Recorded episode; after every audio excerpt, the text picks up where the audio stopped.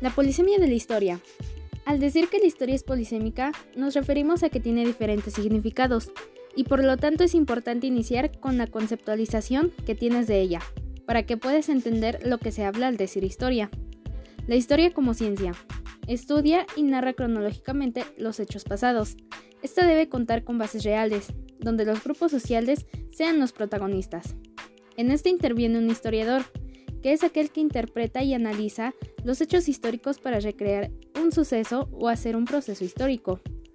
Cuando nos referimos a la historia como materia escolar, se refiere a la asignatura que su función es aprender el pasado, con carácter formativo, cívico y ciudadano, con el propósito de que el estudiante sea capaz de analizar e interpretar su presente a partir de lo que ha aprendido en la escuela.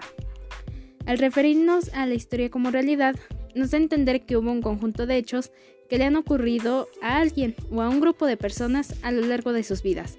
Para esto no hace falta tener un estudio, sino más bien una descripción personal de algún hecho que ha sucedido.